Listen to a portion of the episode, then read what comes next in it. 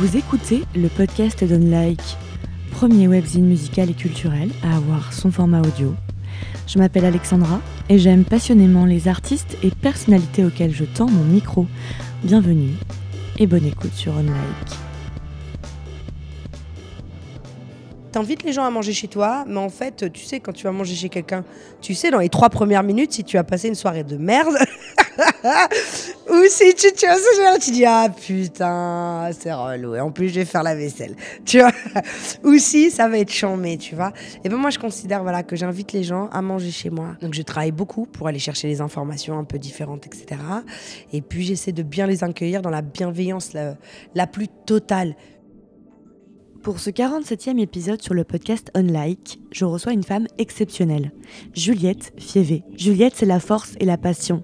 Actuellement journaliste à l'antenne de RFI et de France 24 pour son émission musique Légendes urbaines, elle a eu plusieurs vies avant d'être à la tête de cette émission qu'elle a créée et imposée et pour laquelle elle s'investit à 1000% accompagnée de son équipe manageuse d'artistes à 19 ans, directrice artistique, productrice, éditrice, puis présentatrice et journaliste télé et radio. Depuis le début de sa carrière dans l'industrie musicale puis le journalisme, elle a côtoyé les plus grands artistes de la scène musique urbaine en France, sur le continent africain et plus largement encore. Elle est une des rares journalistes à consacrer une émission au rap, RB, hip-hop, et encore plus rare, elle est celle qui accueille les artistes avec bienveillance et respect. Quand elle dit qu'ils n'ont rien à prouver, elle parle d'elle, des artistes et de tous les acteurs de cette scène urbaine dont la musique est aussi écoutée que la variété française autrefois et qui en est même partie intégrante. Avec Juliette Fievé, activiste de la musique, on parle de ses audaces, de ses difficultés, des clichés sur le milieu du rap comme celui de la misogynie, de légitimité et de gratitude. Restez jusqu'à la fin de cet entretien car Juliette Fivet livre un de ses souvenirs marquants, un parmi les milliers qu'elle ne peut recenser. Bonne écoute sur le podcast Unlike.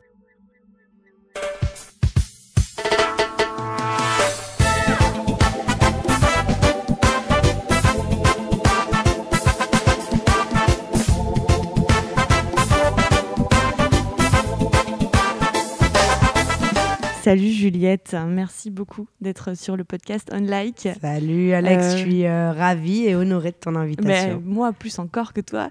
Pour refaire la petite histoire, moi je t'ai rencontré à Solidays mhm. parce que à Solidays, euh, RFI, donc ton émission Légendes urbaines, s'est installée, venue en masse, c'est devenu à 10, je sais pas combien. Vous, vous, avez installé un super plateau et vous avez fait une émission spéciale Solidays. Et moi, je me suis pris en pleine face là.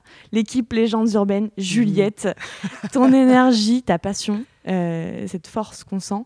Et euh, je connaissais pas euh, vraiment ce que tu faisais, je connaissais pas vraiment ton émission. Elle est, elle est diffusée sur RFI, qui est, tu le rappelles souvent, la deuxième plus grande émission du plus monde. Grosse radio au monde. Plus grosse radio du monde, en fait. La plus hein. grosse radio francophone. C'est quand même ouf, on se rend pas compte. Et en plus, là, roulement de tambour, applaudissements et tout. Vas-y, je veux t'entendre le dire. Tu débarques sur France 24. Alors, euh, ça ne te suffisait pas, RFI, apparemment. YouTube aussi, parce que tu es en image, en audio. Mm. Tu es sur YouTube aussi, on peut voir les émissions. Maintenant, tu vas être sur France 24 euh, à plein d'heures différentes, puisque dans plein de pays différents. C'est ouf quand même. On va commencer par parler de cette émission quand même, parce que c'est vraiment. Euh, Avec plaisir. Ce que tu fais maintenant, là. Sache que moi, en tout cas, je te remercie déjà pour les Solidays, parce que c'était un bonheur aussi. C'est vrai qu'on est arrivé à 10, que les gens urbaines, c'est plutôt vers. Enfin, ouais, dirigé vers les, euh, les, cultures urbaines et qu'en fait, finalement, euh, là, c'était vraiment euh, un truc complètement décalé, mais c'était important d'être au Solidays. RFI, c'est pas si connu que ça, malheureusement, en France, tu mm. vois. Et, et, et, je te renvoie le compliment pour l'énergie, l'efficacité. Enfin, vraiment, c'était un bonheur d'être là on était comme des gosses devant John Butler ou Grandation, tu vois. c'était fou ça. Et puis c'était important, voilà, encore une fois, d'utiliser la culture comme prétexte pour parler d'autres choses et de choses plus grandes en fait et, de sujets plus graves parfois tels que, tels que euh, le sida. Et c'est ça aussi les gens urbaines, c'est vraiment utiliser la culture ou la musique comme prétexte pour parler d'actualité, d'histoire de vie, euh, de politique, de géopolitique, pourquoi pas parfois, tu vois. Et puis surtout, en fait, si tu veux la genèse du truc, c'est que bon, moi j'ai un long parcours dans, dans les, euh, dans le rap. Et j'ai toujours trouvé que voilà, on nous mettait pas. Euh, alors on n'a plus besoin de personne en réalité aujourd'hui. Donc je suis pas là pour justifier quoi que ce soit. on a réussi notre pari en fait. On est les premiers, enfin la musique la plus écoutée. je parle, on dirait que je suis un rappeur. Ouais, c'est ça. mais c'est un peu ça, c'est pareil. voilà, j'ai tellement managé d'artistes, etc. que ouais, je, considère en tout cas qu'on a gagné le pari. Mais malgré tout, je pense qu'il n'y a pas toujours que des réticences. Euh, il y a bien sûr des personnes malveillantes, euh, tu vois, des émours, etc. Et j'en passe, euh, des hardissons qui ont fait leur beurre durant des années sur le dos des rappeurs en les clashant, etc. Mais, mais malgré tout, tu as aussi plein de gens qui sont plutôt dans une ignorance et une incompréhension et qui, à, qui on ne donne pas les clés, en fait. Mm. Et toute l'idée, c'était de créer une émission, ce dont j'ai envie depuis longtemps, parce que j'ai 41 ans, tu vois. Et donc, du coup, oui, c'est cool de faire une émission autour du rap, mais euh, moi, personnellement, ça m'intéressait pas d'une de parler de beatmaker, tu vois, d'aller vraiment profondément dans, dans ce qu'est euh, la, la, structuration du rap game, d'avoir une discussion technique très spé. Et ça m'intéressait pas non plus de parler à des gens qui savent déjà de quoi je parle, tu vois j'avais vraiment envie à la fois euh, de faire découvrir justement des artistes, mais des hommes et des femmes surtout, euh, et pas seulement des artistes, faire découvrir, comme on dit, leur, face cachée, sans être dans le gossip, euh, tu vois, ce jeu, on s'en fout en fait, mais faire découvrir des parcours, des personnalités autrement, c'est-à-dire ceux qui connaissent Nino, Kalash Criminel ou Fianso, bah, se disent Ah putain, cette émission, c'est cool. Dans cette émission, je, connaissais par cœur, c'est mon artiste, mais finalement, j'ai appris des choses à son sujet que je n'avais jamais, euh, dont j'avais jamais entendu parler. Et à l'inverse, des gens qui peuvent être réfractaires au style musical, euh, faire en sorte que tous ces gens-là eh bien, puissent aimer l'émission et apprécier les personnages, parce qu'il s'agit bien de personnages et de personnalités, apprécier les personnalités au-delà de, de l'appréciation de la musique. Et donc ça, c'était un, un peu le challenge de Légendes urbaines. Effectivement, RFI, c'est la deuxième plus grosse radio au monde, après la BBC. C'est une radio que tu peux entendre dans tous les pays du monde. On émet en 14 langues différentes. Euh, donc tu, enfin voilà quoi, c'est juste énorme. Alors c'est vrai qu'en France c'est pas hyper connu, mais euh, ça, ça représente vraiment l'audiovisuel extérieur de France. Et c'est en, c'est une radio qui est en, pas en association, mais qui est, qui fait partie du même groupe France Média Monde, dans lequel il y a France 24. Et donc France 24 c'est encore un cran au-dessus parce que c'est la télé, tu vois. Euh, ça touche plus de, je crois, 350 millions de foyers dans le monde. ça, tu dis des chiffres, ça ne veut rien dire ces chiffres. C'est énorme. C'est dans tous les aéroports, les hôtels du monde, etc. Et effectivement, euh, bah voilà, l'émission a fini par euh, être bimédia. Je suis hyper fière.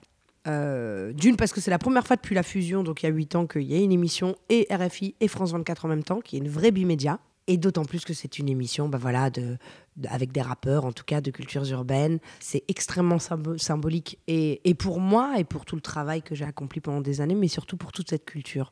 Encore une fois, on n'a plus besoin de validation. Mais euh, quand tu dis on, tu parles. Je parle des, de tous les gens, tous les acteurs de ces cultures, mais je pense aussi aux managers. Moi, je parle toujours de. Je pense aux managers, je pense euh, aux producteurs, je pense aux beatmakers, tous ces gens dont on ne parle pas, mais qui font complètement partie de mm. cette culture, tu vois, et qui contribuent à, faire en sorte que ça fonctionne. C'est une vraie reconnaissance quand même d'être sur des médias géopolitiques très sérieux, euh, internationaux avec un niveau. Moi, j'ai une admiration sans faille pour les journalistes de RFI et de France 24 parce que le niveau, euh, on n'est pas du tout dans la propagande ou dans le sensationnel, tu vois, au contraire. Ce sont des gens qui, quand ils parlent de la Syrie, ils sont vraiment allés en Syrie, tu vois. C'est du et terrain. Quand ils parlent de l'Iran, ils vont vraiment en Iran, tu vois ce que je veux dire. Et euh, on n'est pas sur du, des raccourcis incroyables. Donc quand tu travailles, tu es assez aux côtés de ces gens-là et que d'un seul coup, bah, ces gens-là valident, aiment l'émission et, et, et, et d'un seul coup la mettent en avant, tu dis que le pari est gagné et, qu'on va pouvoir faire des ponts et qu'on va pouvoir en tout cas être. Euh, voilà, avancer quoi.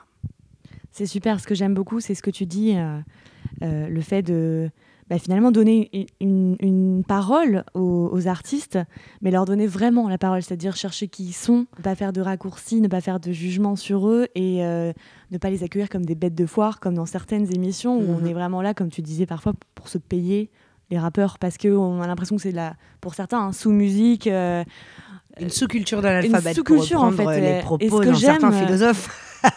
Ce que j'aime, c'est que tu dis que le, que, que le rap, euh, le rap c'est, c'est sa partie intégrante de la chanson française aujourd'hui, en fait. C'est, c'est exactement ça. Et il n'y a pas beaucoup d'émissions euh, qui parlent de musique urbaine, en fait. Euh, quand on regarde à la télé, hein. il n'y en a pas. Il y en a plus, enfin il y en avait une je crois. Toi comment tu as eu cette idée? Est-ce que c'est venu, enfin c'est venu toi je crois proposer, imposer? C'était c'était comment Encore une fois mon schéma de pensée est le suivant, c'est que bon évidemment on nous prend pour des gogoles le matin, midi, soir, hein, tu vois, on le sait. Après encore une fois on a tellement de pouvoir aujourd'hui qu'on s'en fout un peu, tu vois, on n'a plus besoin de la validation de de qui que ce soit pour euh, vendre des disques, enfin bien, enfin, des disques ou être streamé, vu. Ouais, tu veux dire que les médias n'ont plus du tout. s'en fout en fait. Ouais, les médias n'ont plus autant d'importance qu'avant pour les artistes, quoi. Voilà. Le rap est-il la musique la plus écoutée au monde C'est même plus un débat. Tu parles à un gamin de 10 ans ou de, de 20 ans, mais c'est même pas un débat. C'est juste, euh, bon, ouais, ok, le rap, ouais, bah ouais, c'est culture contemporaine par excellence.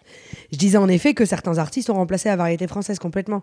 Parce que Soprano, parce que Gims ont remplacé mm. euh, Florent Pagny, Pascal Obispo, clairement, tu vois ce que je veux dire. Et c'est plutôt rigolo de savoir que ce sont des anciens rappeurs ou des rappeurs qui ont un peu mainstreamé, on va dire, leur musique, tu vois, mais c'est très chouette en fait, finalement. Donc le rap est devenu un, style musical à part entière avec, euh, dans toute sa diversité. Ça va du rap conscient, tu vois, euh, au rap gang, euh, tu vois. Donc, euh, tu passes de Kerry James à Kobalade jusqu'à jusqu'à Gims ou Orelsan, tu vois. Donc, il y, a une vraie diversité et c'est la, la vraie musique contemporaine et la culture contemporaine franco-française. La France a encore des des, euh, réfractaires. Moi, je, suis, je, glousse un peu, je suis assez contente, je te cache pas. Encore une fois, que ce soit RFI et France 24, médias hyper respectés par euh, tout France Télévisions ou tous les journalistes de la place de Paris, c'est eux qui prennent le risque, entre guillemets, ou qui font le choix, qui, excuse-moi l'expression, mais qui portent leur couille et qui décident de mettre cette émission en avant.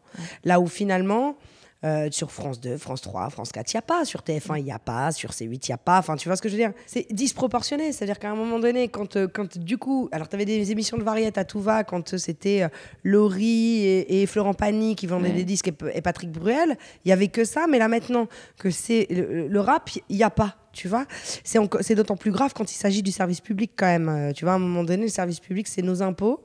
Donc, ça doit être représentatif de, de la population française. Et la population française, c'est 70% de Français qui écoutent du rap aujourd'hui, mm, quoi, mm. tu vois.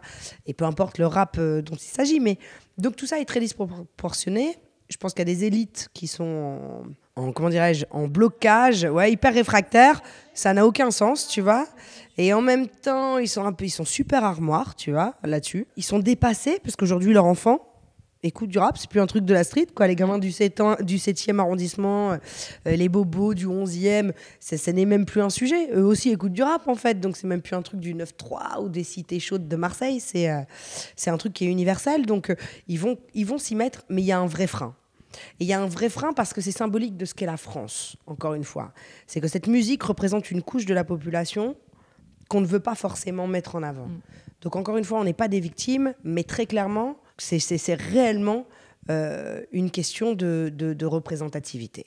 Et donc, du coup, comme on n'est jamais mieux servi que par soi-même, euh, l'idée, c'était de créer un programme qui mettait tous ces gens en avant. Et puis, moi, je parle toujours, ma running joke, c'est de dire que j'ai un côté, moi, mon idole, c'est Michel Drucker, tu vois. mais parce qu'en fait. Il n'y a pas de canapé hein, dans les gens urbaines. Hein. Non, il n'y a pas de canapé, il n'y a pas de canapé, mais on n'a pas les moyens, hein, écoute. Euh. mais mais on a des Red Cup, on a des Red Cup. On n'a pas de canapé rouge, on a des Red Cup. C'est nos codes à nous. Mais euh, moi, j'en peux plus, en fait, euh, en médias, d'une façon générale, euh, de la malveillance. Tu vois? J'en peux plus. Tu regardes une émission sur la bouffe, la personne, elle fait bien manger, tu lui mets un et demi parce que son caviar été pourri. T'as des meufs qui vont quand même à la télé pour le plus beau jour de leur vie, mariage, pour bitcher sur les autres. C'est l'émission qui fonctionne le mieux. 1 600 000 personnes les anges, je crois que c'est 1 800 000 personnes par jour. Tu vois euh, Qu'est-ce qui fonctionne aujourd'hui? Les clashs, euh, les chroniqueurs de merde qui sont là pour clasher les gens. C'est-à-dire qu'en fait, euh, à un moment donné, mais de quoi on parle quoi? Tu peux pas être de toute façon même chroniqueur ou enfin, éditorialiste ou machin. Tu ne peux pas avoir un avis sur tout. Tu es peut-être spécialisé en politique, mais tu l'es pas dans le cinéma, tu ne l'es pas dans la littérature. Donc je comprends même pas tous ces gens à qui on donne le pouvoir de juger tout, tout le temps. Et, et plus les gens sont négatifs, mieux c'est. Euh, tu fais des jeux, les gens sont exclus, tu vois. Colanta, stratégique, je te viens. Mais en gros, tout n'est qu'exclusion, tout le temps. Et ça m'insupporte, en fait. J'en peux plus. Parce qu'en réalité, dans la vie, euh, il y a des solutions. Tu vois, c'est comme le JT. Euh, je parlais de ça avec une amie récemment qui me parlait du JT des solutions. Parce qu'effectivement, il y a des solutions. Donc oui, JT, c'est la merde, on le sait, c'est la merde dans le monde. Mais il y a aussi des gens qui trouvent des solutions mais on ne les met jamais en avant. Mm. Donc moi, je suis, dans un, je suis dans un truc très positif. Je suis dans pas dans l'intrusion, mais je suis dans la l'union et non plus dans l'exclusion. Je- J'en peux plus de ça en fait. Donc si euh, il y a des artistes avec lesquels je ne suis profondément pas d'accord, profondément pas en accord, et ben je les inviterai pas, c'est tout. Ouais. Mais si je t'invite, moi je vais te mettre bien parce qu'en fait peut-être que tu as fait un peu de merde, tu as deux trois dossiers, tu as deux trois cadavres dans le dans le placard, mais globalement 95% de ta vie et de ton histoire, elle est mortelle. Et c'est ça que je vais mettre en avant. Donc je me refuse de parler de clash, je me refuse de parler de ne pas être dans la bienveillance. C'est un peu le principe de t'invites les gens à manger chez toi, mais en fait, tu sais, quand tu vas manger chez quelqu'un, tu sais, dans les trois premières minutes, si tu as passé une soirée de merde, T'as franchi la ou porte. si tu, tu vois tu dis ah putain, c'est relou. Et en plus, Voilà. je vais faire la vaisselle. Tu vois? Ou si ça va être chambé, tu vois. Et ben moi, je considère voilà, que j'invite les gens à manger chez moi. Donc, je travaille beaucoup pour aller chercher les informations un peu différentes, etc. Et puis, j'essaie de bien les accueillir dans la bienveillance la, la plus totale. Je ne peux pas t'accueillir pour te jeter des pierres chez moi, quoi. Tu vois ce que je veux dire? Tellement. et, euh, et c'est vraiment l'idée euh, de légendes urbaines que de, que de voilà, euh, montrer l'aspect positif des choses. Et, et c'est d'autant plus important que qu'on en a tous besoin en fait pendant, par, par les temps qui courent. Les histoires deviennent des Les histoires deviennent des légendes, les légendes deviennent des mythes. Je roule des bâtons dans les jantes, noir crémite, sale noire, faucheuse. Je dépasse mes limites J'emprunte les voies rocheuses, Je brûle comme le soleil à son zénith accrocheuse, massive, calme majeur levé, regarde à quoi on me cantonne. Le vrai du faux, je démêle, sombre attitude comme ces nègres sortis de Compton. Et d'après le Vatican, j'ai mérité les shades, mec si je mens, l'enfer m'attend. Je rallume le feu de la révolte, je brûle les bouquins de Fernand Nathan. Tu as eu des difficultés quand tu as imaginé euh, cette émission? Tu t'es pris des, des revers, des choses que tu n'imaginais pas? La difficulté de cette émission, c'est que, alors, euh, j'ai une vraie équipe en termes de technique et de réalisation qui est formidable. Mais la difficulté, c'est que je fais tout toute seule. Et que c'était la condition sine qua non parce que parce qu'il n'y avait pas de budget pour faire cette émission, tu vois. L'idée, c'était de rajeunir un peu l'audience, etc., mais euh, à moindre coût. Et que, à partir de- donc j'aurais pu en faire moins, en fait, tu vois. Mais à partir du moment où on m'a donné l'opportunité d'avoir cette fenêtre sur un média aussi gros. Il était hors de question de faire le minimum syndical et d'allumer le bouton, euh, parler, bonjour, interview, merci, au revoir. Donc du coup, la difficulté, c'est ça, c'est qu'aujourd'hui, je fais la programmation de l'émission, je vais chercher les chroniqueurs, euh, je vais travailler avec eux sur leur, leur billet d'humeur, euh, mais c'est des chroniqueurs qui peuvent être dans le monde entier, je vais euh, chercher l'invité mystère, je récupère les PVO de l'artiste, l'instru, etc. pour leur truc, je fais les, tu vois, les déclarations de piche des chroniqueurs, j'écris l'émission, Ah je ouais, fais la programmation, c'est moi qui commande les taxis des artistes quand ils viennent à l'émission. Je suis obligée d'en tourner trois le même jour pour justement des raisons de coût, parce qu'il y a beaucoup de gens techniquement sur l'image qui travaillent sur, euh, sur l'émission. Je fais le community management. Euh, c'est beaucoup, beaucoup de travail, quoi, tu vois. Tu euh, quatre- quatre métiers. Je fais quatre métiers en un. Quatre métiers au moins, quoi. Et euh, donc, ouais, c'est énormément, énormément de. Et je. Et effectivement, tu essaies toujours de faire mieux, de faire plus, etc. Et puis, j'ai puis sans te parler du fait que j'écris l'émission, tu vois. Et donc, j'ai eu la bonne idée de faire euh, des éditos où j'ai envie de me tirer les cheveux à peu près à chaque édito, tu vois. Avec, ah, super, je vais mettre des extraits musicaux. Tiens, je vais Et- mettre une semaine à écrire trois minutes. Ouais, en plus, t'en mets beaucoup les extraits musicaux. Exactement. Et quand tu les choisis, Ouais. ils sont euh, presque en train de terminer ta phrase. Eh, en termes c'est de c'est vraiment le principe, ouais. Voilà, c'est donc exactement tu le dois principe. vraiment qui termine ma phrase ou qui soit au milieu de ma phrase. Et euh, à la fois sur prendre des extraits très connus, d'autres pas connus du tout. euh, parce que de toute façon, quand je reçois un artiste, j'écoute l'entièreté de son répertoire de A à Z. Euh, encore une fois, c'est une forme de respect. Je trouve que si on ne respecte pas nos artistes, si, si, si nos artistes ne sont pas respectés, c'est aussi parfois parce qu'on ne se respecte pas nous-mêmes. Tu vois Il faut savoir accueillir les gens. Il y a beaucoup de journalistes euh, qui euh, commencent leur interview par Bonjour, présente-toi. Euh, bah non, toi, présente-moi en vrai. Tu vois ce que je veux dire?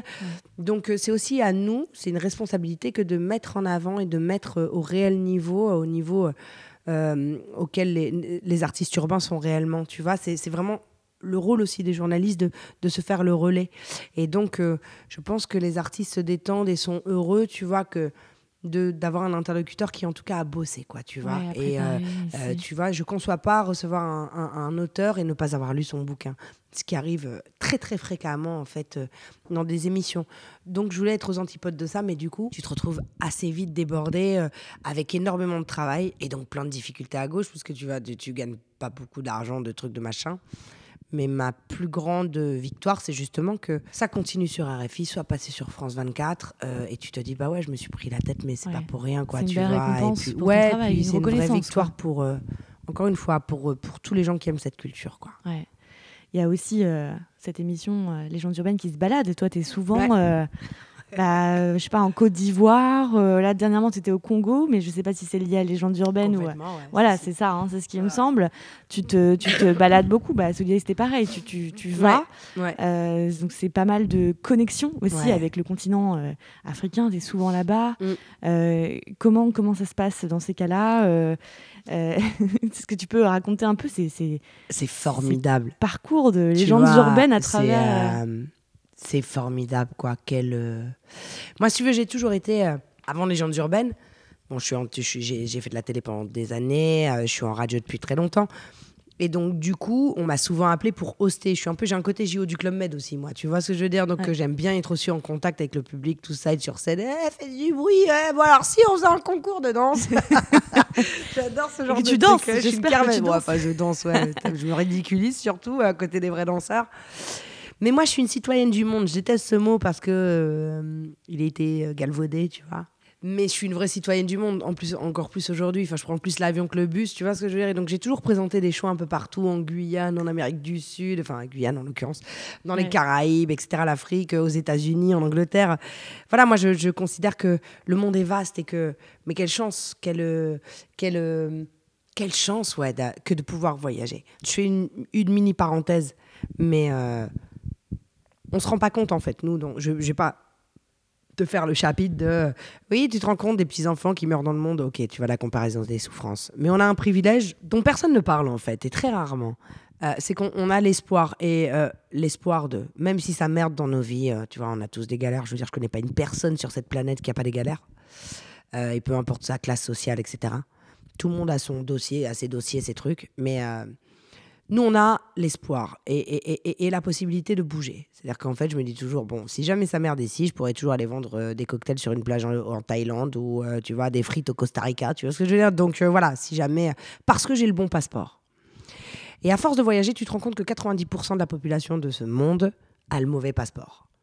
Et qui, en fait, euh, si elle est bloquée dans un pays, si y a une guerre, si jamais le président est un dictateur euh, sang- sang- sanguinaire, etc., bah, cette personne ne peut pas bouger. Je connais un nombre de gens incroyables en Haïti, mais n'importe où, qui ont euh, bac plus 1000, qui sont des érudits, des intellectuels incroyables et qui, de toute façon, n'ont pas le bon passeport. Et donc, du coup, c'est la merde chez eux, mais ils pourront pas bouger et faire des choses. À partir du moment où tu es bloqué comme ça, c'est horrible. Donc moi j'ai beaucoup de gratitude en fait de savoir que j'ai le bon passeport, que j'ai la possibilité d'aller voir le monde entier, de me confronter justement à des cultures différentes, des façons de penser différentes. J'ai pas d'ego, au contraire, faites-moi douter s'il vous plaît parce que plus je vais douter, plus vous allez me donner d'avis et bah plus plus je réussirai à être juste en fait, tu vois. Et, euh, et plus plus je vais me nourrir. Moi j'ai pas fait d'études, j'ai fait j'ai eu un bac euh, tout à fait par hasard. Un- et tu vois, j'ai commencé à faire un BTS force de vente, j'ai fait un mois, tu vois ce que je veux dire, c'est ridicule. Mais euh, donc si tu veux, tout ce que je sais, je l'ai appris à travers les échanges, à travers les gens, à travers les histoires de vie, à travers l'écoute, à travers plein de trucs.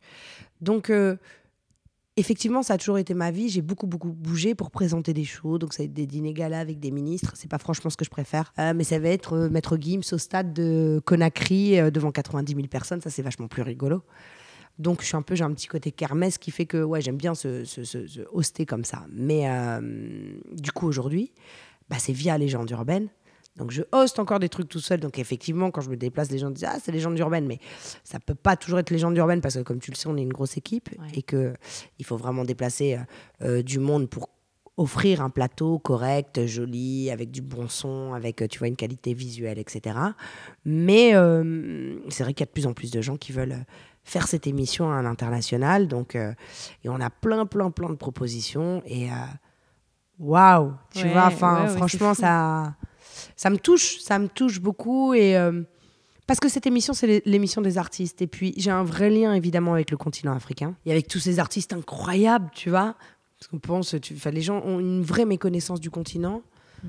Euh, comme j'ai dit souvent, l'afro-trap, etc., ça a été inventé euh, par les Kif No Beat ou d'autres artistes du continent. Kif No tu Beat, vois, avec qui tu travailles. hein, avec qui je travaille, Ouais. qui sont de la Côte d'Ivoire. Ouais.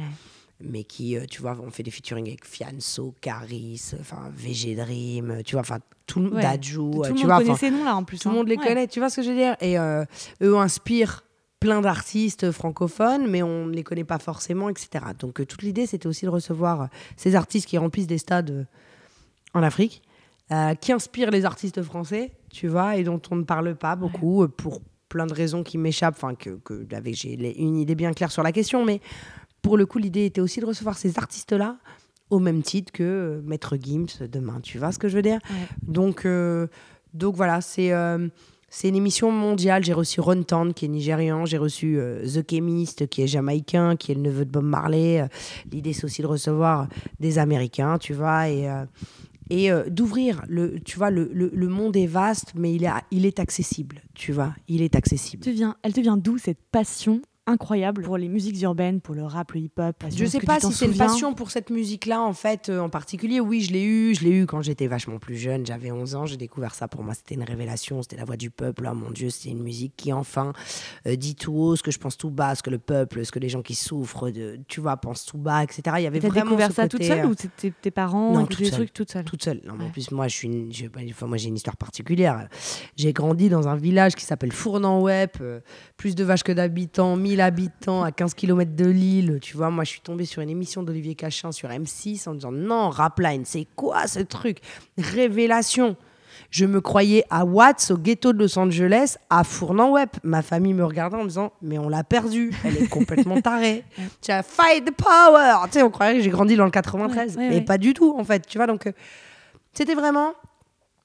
J'ai un problème avec l'injustice, ça me fait surréagir. Je suis hyper émotive, donc. euh, et toutes ces injustices, en fait, de, de- que ce soit le racisme, la guerre, les méchants, l'eau ça mouille, le feu ça brûle, enfin, tu vois ce que je veux dire, mais, mais, mais pour moi, on trouvait une voie à travers le rap, ce qu'a été le rap au, départ. Aujourd'hui, c'est plus devenu du divertissement, mais le rap, c'était ça.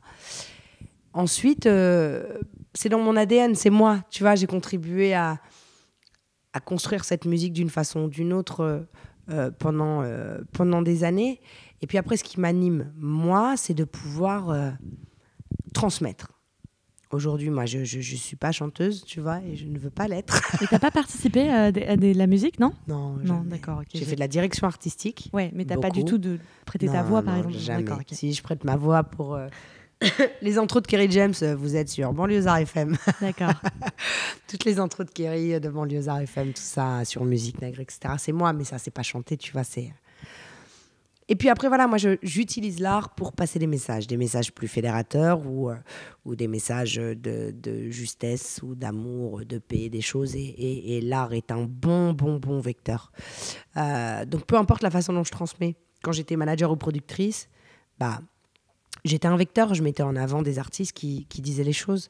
Euh, être en radio ou en télé, c'est aussi être un vecteur et mettre en avant des gens. Moi, j'ai pas du tout comme objectif absolu de devenir quelqu'un de connu et d'être connu, on s'en branle en fait. Enfin, tu vois ce que je veux dire? J'ai un Ouais, truc qui est, je moi, c'est complètement démystifié la notoriété pour moi. C'est un outil, c'est pas du tout une fin en soi. J'ai très peur parce qu'il y a beaucoup de gens aujourd'hui qui veulent être juste connus sans rien faire. Ça, c'est un vrai problème, tu vois, parce que parce qu'en fait, déjà, c'est à eux qui vont faire le plus mal parce que ça, ça dure euh, 10 secondes et puis c'est pas sain. Mais euh, la notoriété, en tout cas, est un outil pour pouvoir transmettre des choses. Et moi, j'ai envie de transmettre de jolies choses. Je trouve qu'on a tous une responsabilité, encore plus quand tu es écouté, vu, etc. Et donc, moi, j'essaie de prendre ma part de responsabilité comme le colibri et de mettre des jolies choses euh, en avant. Tu vois, je me bats toujours pour, jamais contre. Et, euh, et la passion, et ben la passion, c'est. euh, bon, après, moi, je suis incapable de faire un truc que j'aime pas. Alors, du coup, je suis une galère. C'est-à-dire que. Regarde-moi devant une fiche de paie, euh, une déclaration de TVA, euh, de l'administratif, je suis là, je suis en crise d'angoisse tellement, tu vois. Donc je, me fais violence pour faire mon administration. Mon administration, c'est un truc de fou. Et je suis obligée, mais ça, me rend dingue, tu vois. Mais donc j'ai cette chance aujourd'hui de, pouvoir, euh, et ça n'a pas toujours été le cas, tu vois, je me suis battue fort pour ça. Mais c'est la gratitude, en tout cas, d'être dans la possibilité de, de faire les choses. Dans un pays où on me donne la possibilité, même si c'est un pays où j'ai subi beaucoup d'injustices, évidemment, mais euh, j'ai beaucoup de gratitude. Parce qu'il y a des gens qui euh, n'auront jamais ces, ces opportunités-là. Donc si je fais quelque chose, je le fais à 1000%, quoi, tu vois. Ouais.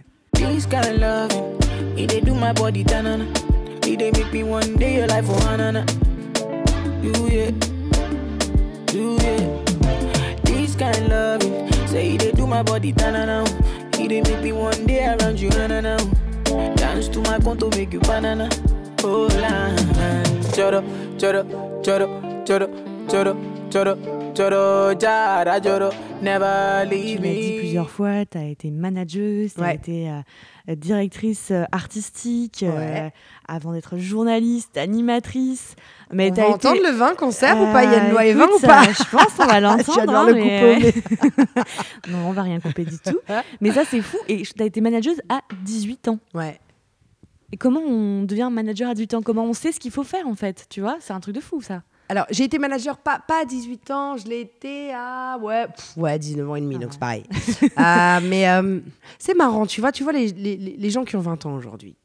Moi, j'ai, bien sûr, j'ai 41 ans, je dis, ah, les bébés. Mais en fait, je me dis, mais t'es complètement ouf, en fait. À 20 Toi, ans, toi, tu vivais ouais. déjà toute seule, t'étais à Paris, t'avais ton appart, ton truc, ton machin, ton taf. Bon, on se prenait vraiment pour des grands, ce qui n'était pas forcément vraiment le cas. Mais en vrai, on n'est pas si jeune que ça, en fait, à, à, à, à 20 ans. Tu vois? Ça dépend. Ça dépend de ton parcours de Ça vie, dépend quoi. de ton parcours, Ouais. ça dépend de, de tes parents. Alors, je vois des gens qui ont 20 ans, c'est des gosses. C'est ça. Et j'en vois d'autres qui ont la dalle, qui sont lucides, qui sont d'une pertinence euh, inouïe, euh, tu vois. Donc, euh, encore une fois, moi, j'avais, j'ai commencé à l'aéronef avec des gens à à 18 ans, professionnels, Manu Baron, Hervé Bordier, que des poids lourds dans la musique.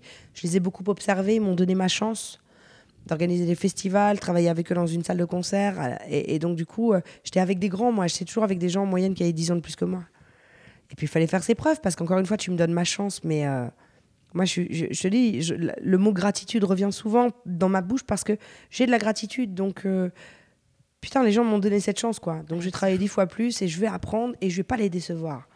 Donc, j'ai bossé. Puis, c'est fascinant, encore une fois, d'avoir la chance de pouvoir travailler dans un métier que tu aimes. Et donc, j'ai appris sur le tas. J'ai commencé. Être manager, c'est. Déjà, c'est apprendre ce métier. Mais tu peux l'apprendre aussi en demandant des conseils à des managers. Et puis. euh, c'est surtout avoir des connexions en fait, tu vois. Et grâce à l'aéronef et à toutes les personnes que j'ai rencontrées en étant à Lille, qui faisaient passer absolument tout le monde, et pas seulement dans le rap, hein, tu vois.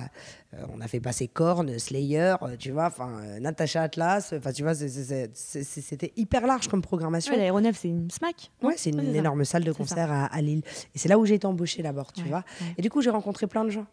Et donc, au départ, j'ai fait un peu de promotion indépendante, mais moi, être attaché de presse, c'est impossible. C'est un truc, c'est un métier qui est hyper, du- hyper dur. J'y arrive pas. Les gens sont durs avec les attachés de presse. C'est dur d'être attaché de presse, tu vois. C'est comme être représentant de commerce. Tu vas vendre, tu vas vendre, tu vas vendre. faut une énergie, quoi. Et parfois, en plus, tu vas aller vendre des gens qui sont des sombres connards et tu le sais dans le fond, tu vois. C'est super dur, Ouais, tu non, vois. C'est hyper dur. C'est dur. Tu vois Donc, euh, moi, j'ai fait ça deux secondes et demie, mais, mais finalement, quand on m'a proposé de faire du management, euh, ça faisait déjà un an et demi, voire deux ans que j'étais sur le terrain, en train de bosser, etc. J'avais Ouais. quelques contacts. Et puis, euh, et puis, les choses se sont faites comme Mais ça. on est venu te chercher pour ça. Ouais, ouais. Donc déjà, tu euh, avais Doudou montré... Masta un- euh, de ouais. Bougotop euh, qui, à l'époque, euh, m'a proposé de descendre sur Paris pour manager son collectif. Et ensuite, j'ai managé Express D, euh, gros groupe de rap euh, légendaire. euh, et euh, ouais, et finalement, les gars m'ont fait confiance, tu vois, et c'est rigolo parce que euh, on était, il y avait encore moins de meufs qu'aujourd'hui dans le rap, mais euh, tu vois, finalement, je trouve que les gars sont plutôt faire quand tu travailles et que tu es une bosseuse, tu vois, à un moment donné, les mecs, ils s'en foutent que ce soit une meuf, pas une meuf, euh, tu vois. On pense toujours que le rap est hyper misogyne, mais pas du tout, en fait, euh, tu vois. Enfin, moi, à 19 ans, je manageais euh, tous les mecs du rap gang de Paris et, et tu vois, euh, ils ont toujours été extrêmement respectueux et c'était cool, quoi, tu vois. Après, je dis pas que c'est simple. Parce que de toute façon, manager, c'est un métier qui est extrêmement difficile, en fait. Tu, euh, tu gagnes 10%, 10% de ce que tu réussis à, à générer. Euh, et avant de générer de l'argent dans la musique, euh, c'est super chaud, Ouais, tu vois. ouais.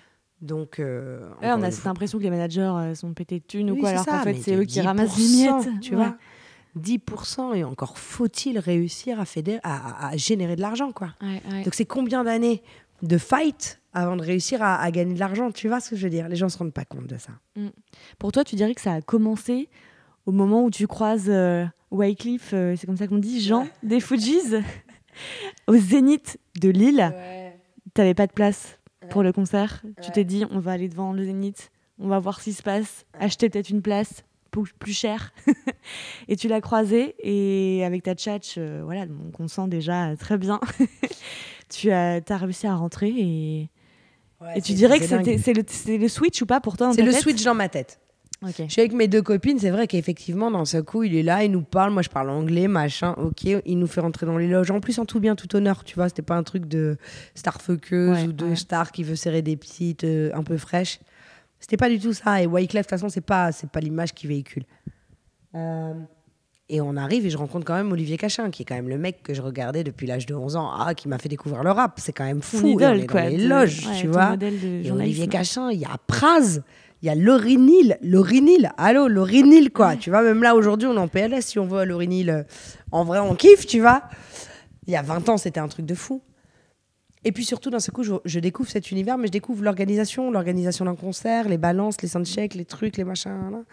Parce que quand t'es jeune, tu vois, quand t'es ado, tu t'as malheureusement pas le vocabulaire à la hauteur de tes pensées.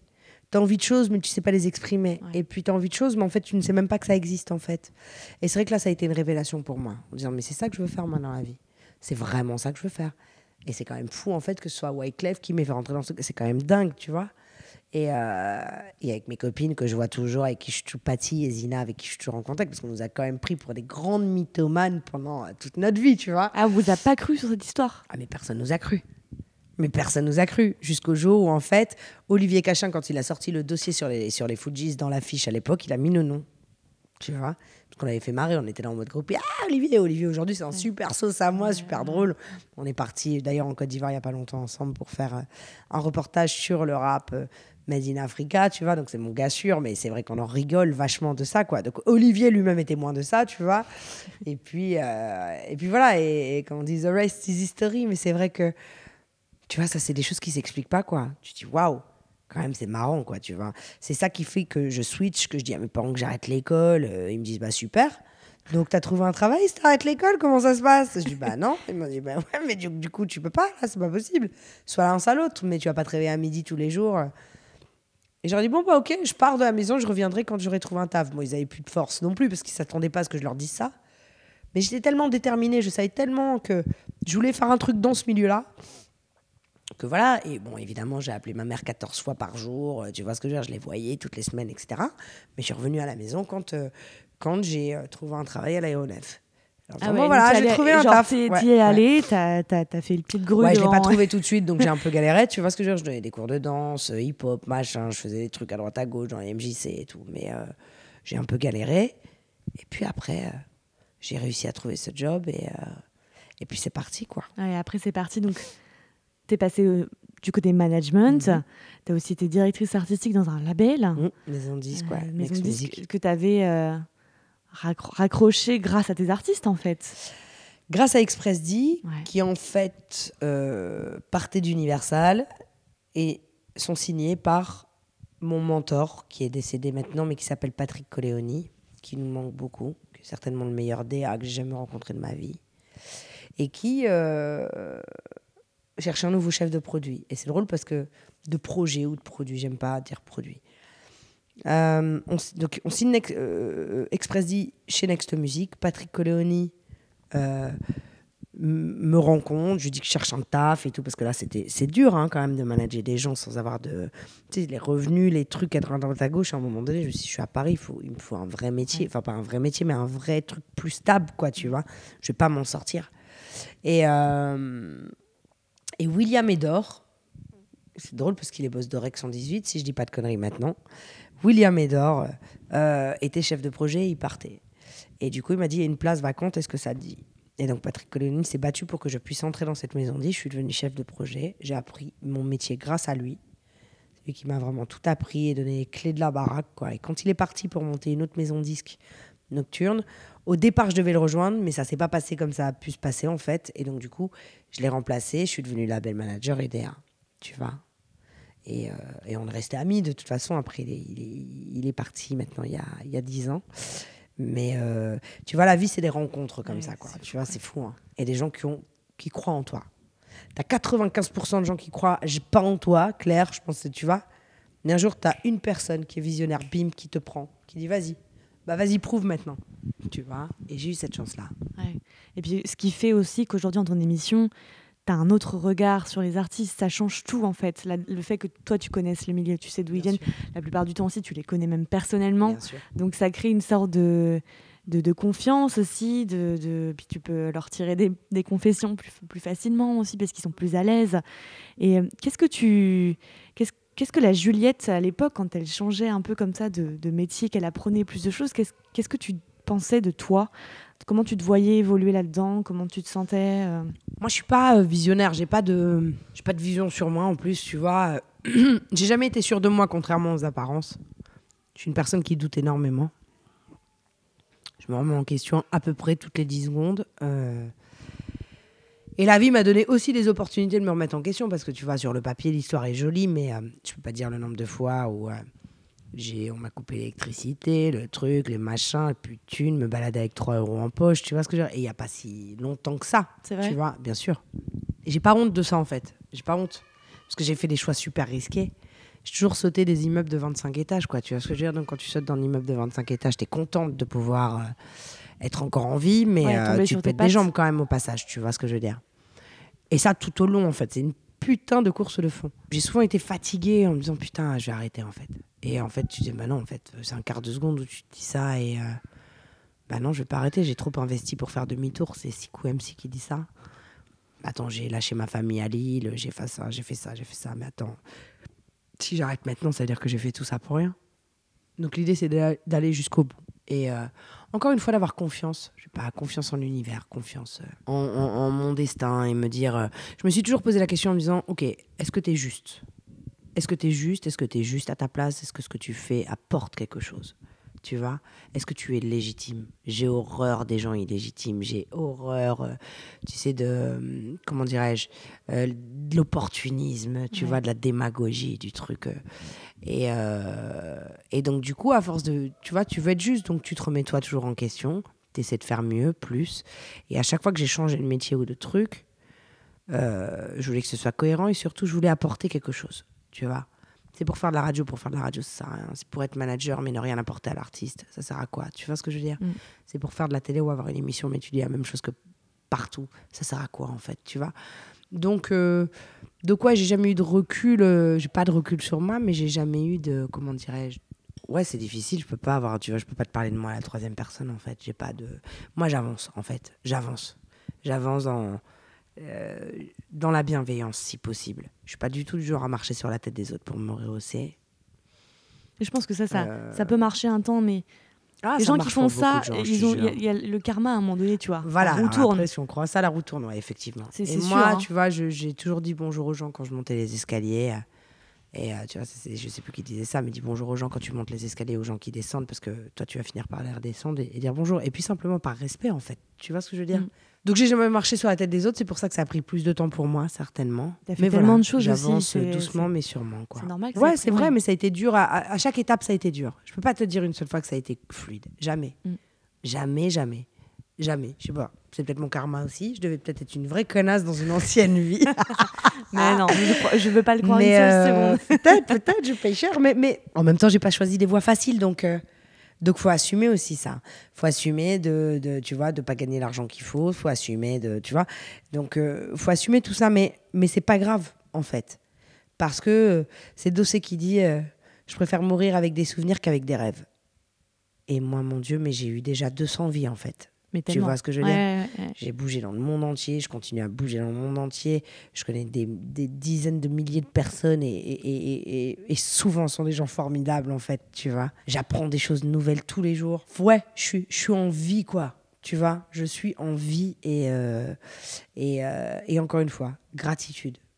Donc ouais, c'est pas facile tous les jours, loin de là, mais je j'essaie de pas me laisser polluer quoi, tu vois ce que je veux dire? Faut relativiser quoi. On est là, on est là et, euh, et on fait les choses et, euh, et je trouve que quand tu j'ai une autre chance c'est d'avoir une passion tu vois moi j'ai des amis que j'aime profondément mais ils ont pas de passion Ouais, je connais des gens aussi. Et, c'est tu te dis horrible. comment tu. mais c'est ça Ouais, et c'est ouais. horrible en fait parce que quand ils doivent trouver un nouveau job en fait ils s'en tapent que ce soit euh, euh, coiffeuse postier ou euh, secrétaire Ouais. ou ou ils en ont rien à foutre parce que de toute façon c'est la même chose pour eux Mais du coup, comme on passe beaucoup de temps au travail et qu'on a tous besoin de faire du genre, tu vois, Mm. c'est quand même chaud quand t'as pas de passion, quoi, tu vois. Ouais, mais ça arrive. Hein. Enfin, Mais souvent, je- en fait. C'est fou, en fait. Souvent. Ouais. Et quand t'as pas de vie privée ou machin, tu vois, alors souvent, les gens comblent et leur, mé- leur métier les fascine pas, mais c'est. c'est euh, euh, ça leur permet de se nourrir, mais Ils voient plus ce côté du coup, ils construisent, truc. une, voilà, et ils construisent une famille, ils ont leurs enfants, donc c'est ça leur passion, et,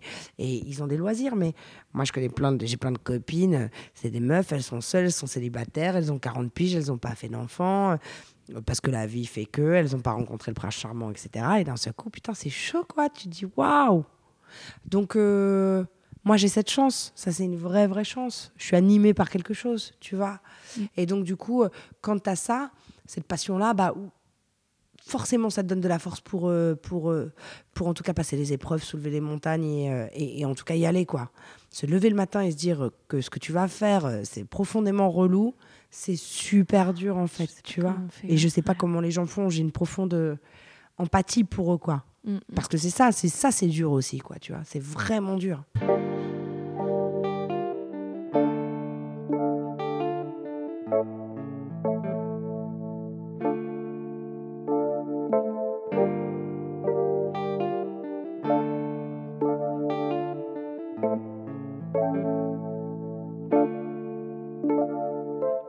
Sais que tu en as parlé souvent, mais euh, le fait d'être une femme dans ce milieu, euh, ce que j'aime dans ton discours, c'est que justement, tu es là pour dire attendez, euh, le rap, c'est pas plus mis... enfin, les gens qui bossent dans ce milieu, c'est pas plus, plus misogyne que dans le reste de la société. Et ça, j'aime bien que, que quand t'en parles, même si tu dis évidemment, quand t'es une meuf, tu l'as dit, hein, t'as dû travailler dix fois plus Bien sûr. que- qu'un mec, quoi. Bah oui. Écoute, je suis pas peu fière d'un truc. Dans Légendes urbaines, j'avais. Euh, sur la première session au mois d'août euh, 2017, j'ai fait une série spéciale meuf. Voilà. Où j'ai invité mes copines, Leila Si, Pauline Duhart, euh, euh, Daphné Veil, euh, enfin, tu vois, Valou. euh, euh, Il y avait Kichila, Mel Bente, Elga. J'aurais pu en inv- inviter mille Ah autres, ouais. tu vois. C'est juste que interviewer déjà cette personne en même temps, c'est hyper sport. tu vois, j'avais plus les micros suffisants pour interviewer trop de monde. Et je suis contente parce que ça m'a valu un papier dans le monde fait par euh, Stéphanie Binet, qui est aussi journaliste, euh, qui est une journaliste brillante et qui est aussi dans le game depuis longtemps. Et en fait, euh, de ce papier dans le monde, de cette émission, donc de ce papier dans le monde, ça a donné l'idée à plein de gens d'en parler. Donc c'est vrai que du coup, j'ai fait plein de trucs autour de ça. Maintenant, ça y est, ça m'a saoulé, en fait, parce que c'est vrai qu'on en parle trop, trop, faire des conférences là-dessus. Ouais. c'est enfin, voilà, tout a été dit, je pense, à ce sujet. Et il est vrai que ça m'a toujours profondément agacé d'être euh, un peu considérée comme une meuf qui a le syndrome de Stockholm, tu vois c'est-à-dire qu'en fait, t'as genre, Oh, mon Dieu, mais tu es dans le rap, mais mon Dieu, c'est fascinant. Alors je dis, je, je, je suis fascinée de voir que vous êtes fascinée, en fait. Ouais, tu vois, ouais, c'est ça, en fait. Mais vous êtes fasciné pourquoi en fait euh, On vous a pas tapé, violé, mon Dieu, mais quand on voit les clips, tu dis mais attendez, euh, je veux dire, euh, donc oui, mais les femmes sont nues, ouais, ouais, ouais, au Moulin Rouge aussi, les Claudettes aussi, euh, je veux dire, donc on- qu'est-ce qu'on considère comme de l'art et qu'est-ce qu'on considère comme de la merde, je ne sais pas en fait. euh, C'est-à-dire que qu'est-ce qu'on prend au second degré, qu'est-ce qu'on prend au premier degré, tu vois? Ça m'a toujours agacé, sachant qu'effectivement, moi personnellement, on m'a jamais manqué de respect. Et les gens qui ont été très misogynes, c'était souvent les blancs énarques, directeurs de maisons de disques ou de radio. Ouais, c'est Clairement, les beaucoup plus que les rappeurs, etc. Mais oui. euh, les énarques. Je dis souvent que les histoires les plus sales, type balance ton port, tout ça, c'est toujours dans des milieux très politiquement corrects, en fait. hein. Mm. Si tu regardes bien, quoi, tu vois. Donc, euh, ouais, moi, je connais pas de dos euh, dans le rap game. Après, ça peut tenir à une individualité, etc. Mais enfin, il y a aucun rappeur bling incroyable ou producteur qui a essayé de serrer toutes les meufs de la terre. Les meufs qui sont dans les clips, c'est des mannequins qui sont payés 1000 euros la journée. Tu vois Ou ce que les actrices. ou elles la- sont très ouais. contentes, elles sont en poum poum short, c'est très bien, ça fait partie d'une culture. Tout le monde prend ça au second degré, on sait très bien quand les mecs disent que les meufs sont des putes.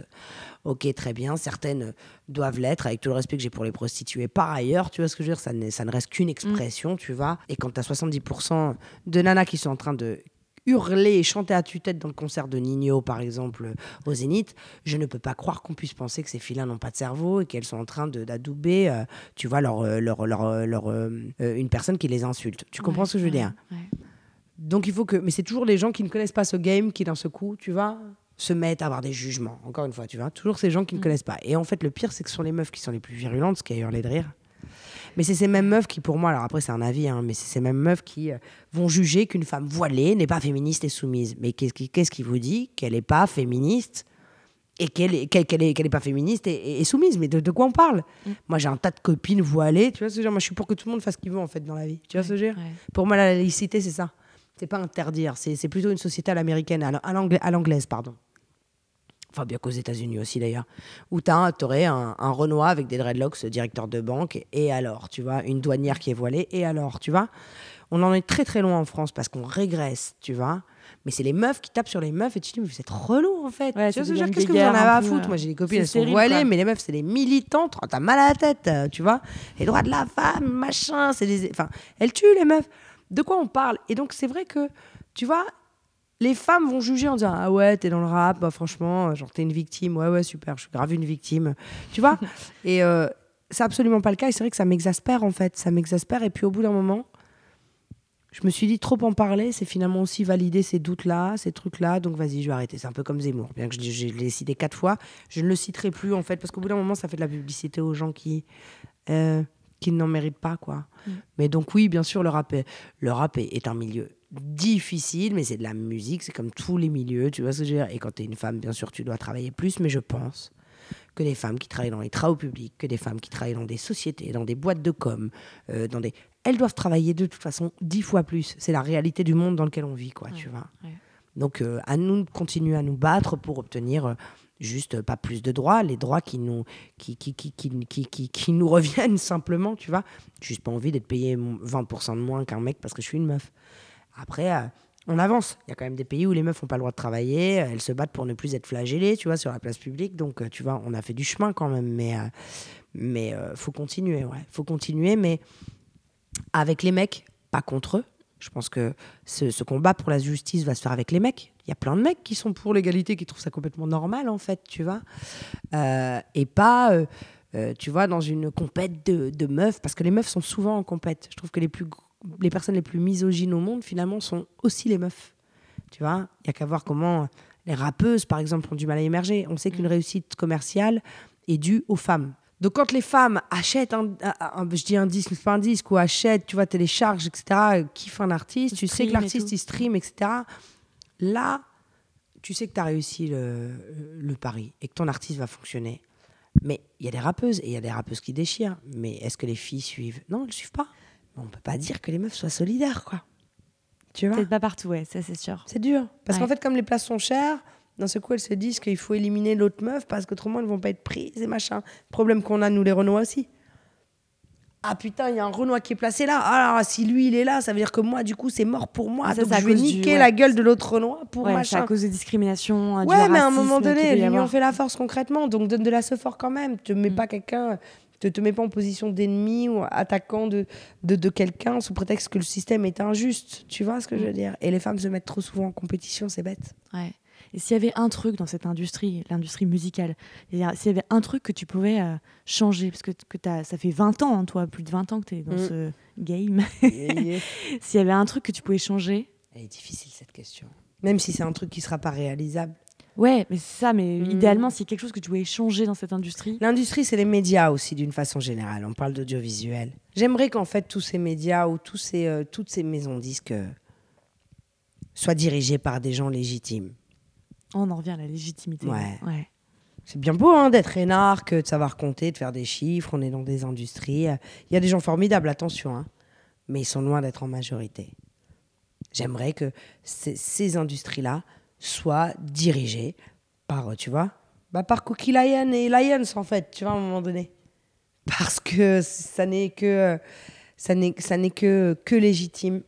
Donc, en tout cas, il y a beaucoup plus d'associations parce que tu ne peux pas, sous couvert de légitimité ou de talent, etc., euh, remplacer l'expert comptable ou euh, être, devenir financier, euh, Ouais. qui lève des millions, etc.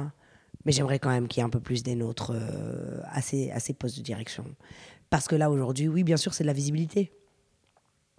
Mais qui tient les manettes et qui tient vraiment la banque, c'est toujours pas nous non plus, quoi. Donc le pouvoir, il est économique. Donc si je peux changer, si j'aimerais changer quelque chose, euh, c'est ça. Pourquoi euh, tu vas, euh, ouais, même en directeur de médias, pourquoi on va toujours prendre quelqu'un qui sort de l'ENA, de trucs, mais pourquoi? Tu peux avoir quelqu'un d'aussi intelligent euh, à des postes de direction, euh, tu vois ce que je veux dire, et qui vient de la street ou qui vient de ces cultures, etc. D'autant plus que c'est ces cultures qui dominent la France. Donc pourquoi à ces postes stratégiques, il n'y en a pas? Je ne sais pas. Voilà, si ça pouvait changer, ça, le, le- le truc, je pense que ça changerait beaucoup de choses.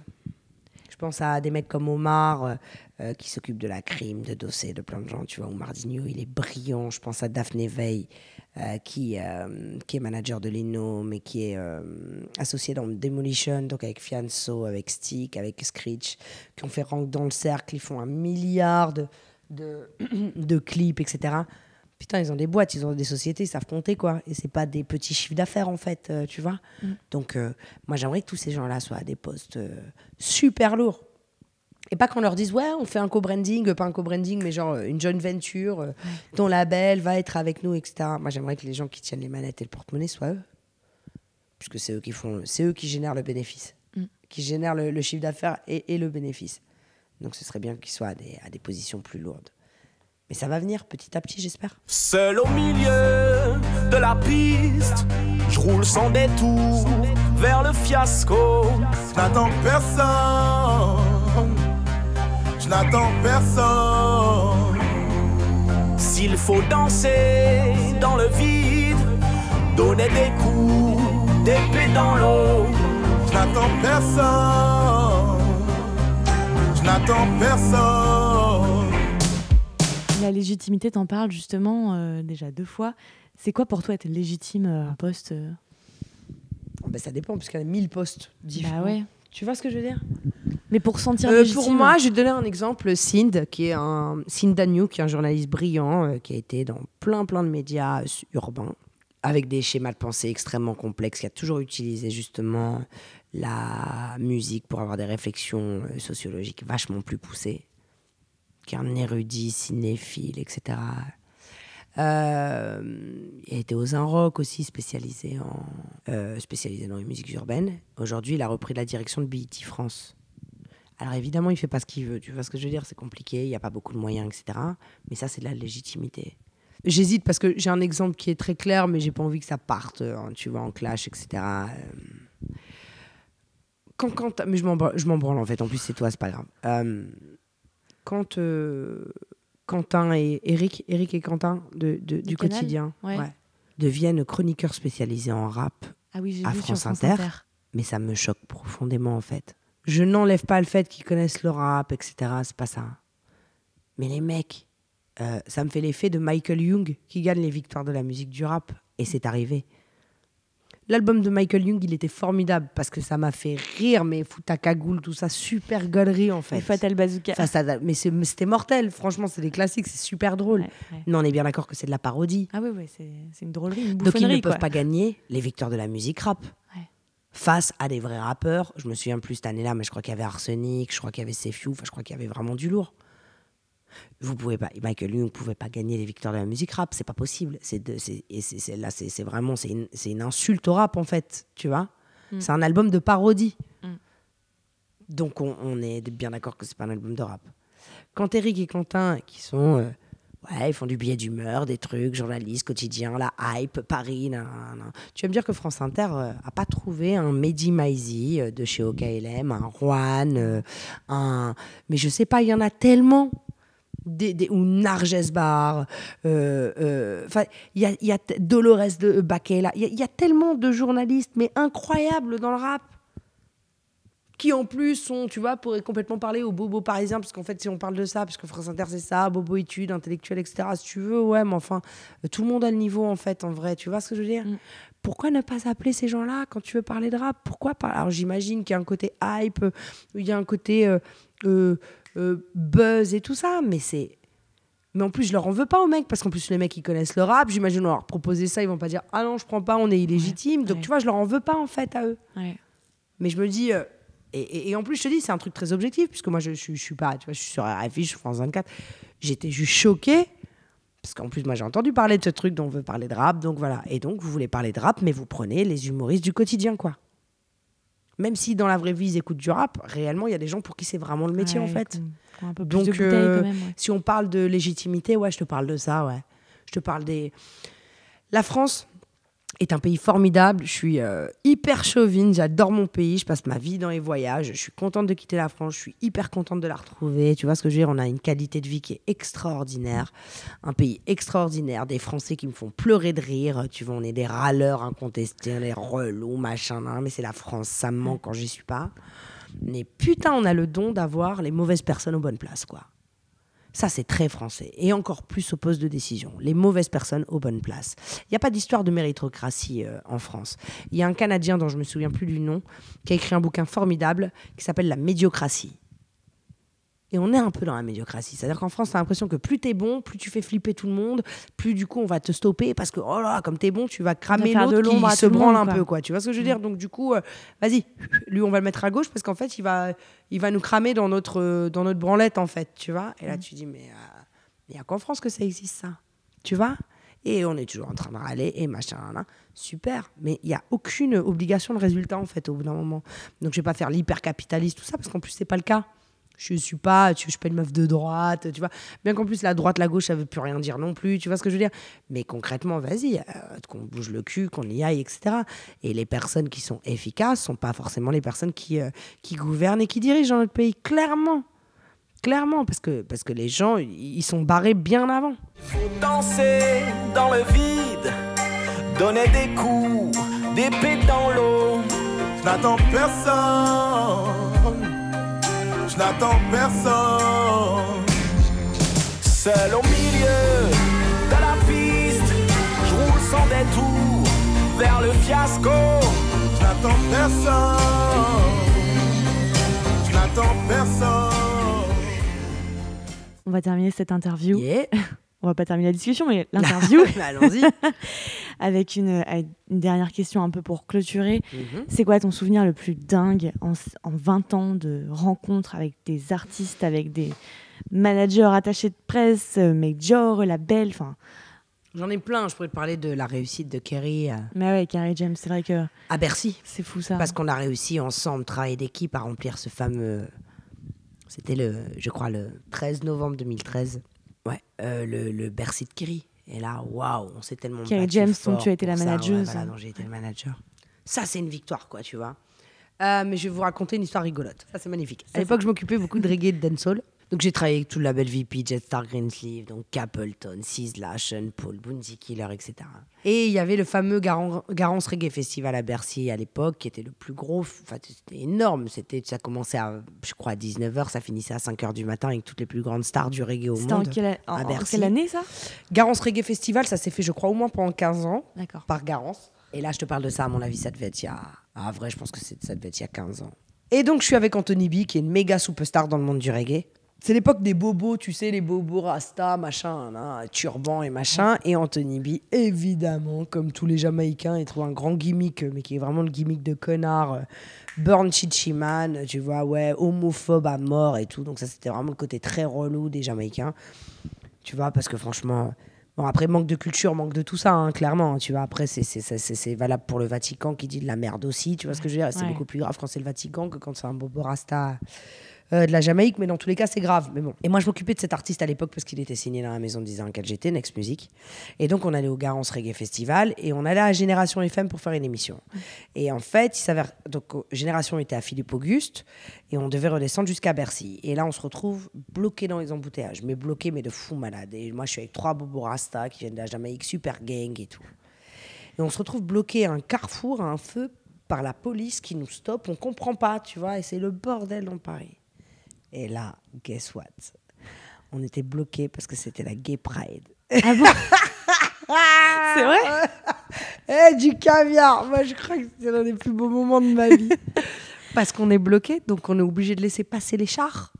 Moi, j'ai des Jamaïcains qui sont jamais venus en France, qui sont homophobes Oh là là. et qui d'un seul coup sont obligés. Il y a des du monde derrière nous, devant nous, ah, enfin pas devant nous. Nous, on est bloqués par la police au carrefour et on est vraiment en plus au premier rang quoi, en voiture. C'est moi qui conduis à l'époque et des voitures partout. Pas moyen de faire demi-tour, rien. Et là, on se mange 20 Aux minutes premières de loges. char de première loge. Et là, j'ai les bobos rasta qui sont bomboclat, pussyclat, rasclat, en train de gueuler. Le mec, il pète un câble. Mais ça n'existe pas pour eux, c'est de la science-fiction, tu vois. Donc c'est parti dans des discussions, des débats où évidemment je leur ai dit qu'ils étaient absolument bêtes et stupides et que chacun fait ce qu'il veut dans la vie et que voilà quoi. Mais, mais jusqu'à aujourd'hui, ils s'en sont pas remis, tu vois. Parce que si tu veux, c'était un, un traumatisme pour eux, tu vois. Ouais, mais je crois que la, vie euh, est, le comme, choc est ainsi des mondes, tu, vois. mais c'est fallait qu'ils ça. ouais. exactement. Et là, t'as eux qui sont en mode sur les chars, allez, machin, kermesse avec une plume dans le cul et machin, et t'as les beaux rastas, machin, plein de leçons de morale, en train d'assister au spectacle, tu vois. Et je me suis dit, waouh, la vie est bien faite. Ils ont pas ouvert la porte, ils sont pas partis de la Ils voiture. pouvaient même pas. Ils pouvaient pas. Ils pouvaient pas. Il y avait trop de monde bloqué partout, embouteillage. Ouais. Les mecs, mais les mecs devenaient dingues. Et en même temps, ça a ouvert des discussions. Ouais. Et en même temps, j'espère, j'espère qu'ils seront un peu moins cons aujourd'hui, quoi, tu vois. Mais, euh, mais j'étais contente de ces... Mais je- moi, j'en pouvais plus de rire en plus. Moi, je me foutais de leur gueule. Je rigolais. Je- ça, c'est un, ça, c'est un grand moment pour moi, tu vois. C'est un très, très grand moment. Mais j'en ai eu des millions de grands moments, en fait, euh, quand j'y pense. Et euh, c'est vrai que cette question, on me la pose souvent et j'ai, j'ai du mal à faire le tri. Mais euh, ouais, le grand moment, je te dis, c'est de, de réaliser le matin, des fois, quand je me réveille, que j'ai enfin ma propre émission, alors qu'on a toujours voulu me cantonner à la chronique, tu vois. Les meufs, font des chroniques. Aucune meuf en France a sa propre émission dans le rap. C'est scandaleux quand même, tu vois. Euh, D'ailleurs, ouais, c'est aussi un truc, ça, tu vois. Et donc, euh, donc quand euh, je me réveille de mauvaise humeur, de trucs, je passais dormi, machin, ou j'en sais rien. Ou... Putain, je. Ça, c'est des, des.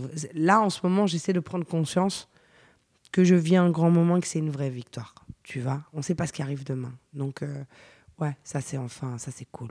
Quand j'ai reçu la bande-annonce là de France 24, mais j'étais comme une gosse. Oh, ça tue Je l'ai regardé 14 fois sur c'est trop bien, je peux le poster s'il vous plaît, je peux le poster. Ce que tu as fait en disant, euh, comme une gosse de 6 ans. J'étais comme une dingue. Mais ça, ça tue, tu vois ce que je veux dire ouais. Quand mon frère Kerry sort son film Netflix et que sur Netflix et que ça devient le film le plus streamé de France, bim, français et tout, mais ça tue, mais quelle victoire Je peux chialer moi quand je vois ça. Quand, ouais. euh, enfin, tu vois, je peux te donner plein de trucs, plein, un- des milliards de millions d'exemples, quoi. euh. J'ai- je te dis, j'ai vécu euh, tellement de choses. Quand, ouais, tu te retrouves au concert hommage de DJ Arafat euh, en Côte d'Ivoire, au milieu des Chinois. Enfin, tu vois ce qu'ils appellent les Chinois, ces fans.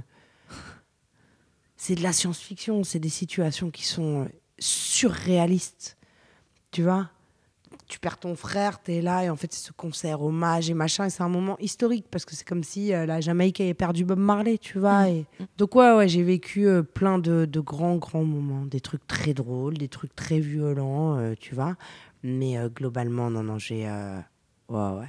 J'ai vécu de, de grandes choses, et encore une fois, j'ai beaucoup de gratitude pour Ouais. ça, quoi. Prête pour entamer ta. Combien Combien tième vie là? Ah, je sais pas, je sais pas trop Là, combien on en est, mais euh, vas-y, viens, on compte pas, c'est mieux. On compte pas. On compte pas, par contre, on écoute euh, Légendes urbaines euh, réalisées, euh, produites par une euh, légende urbaine. Non, mais je réalise pas, mais, mais c'est mes Non, mais t'écris euh, tout et voilà.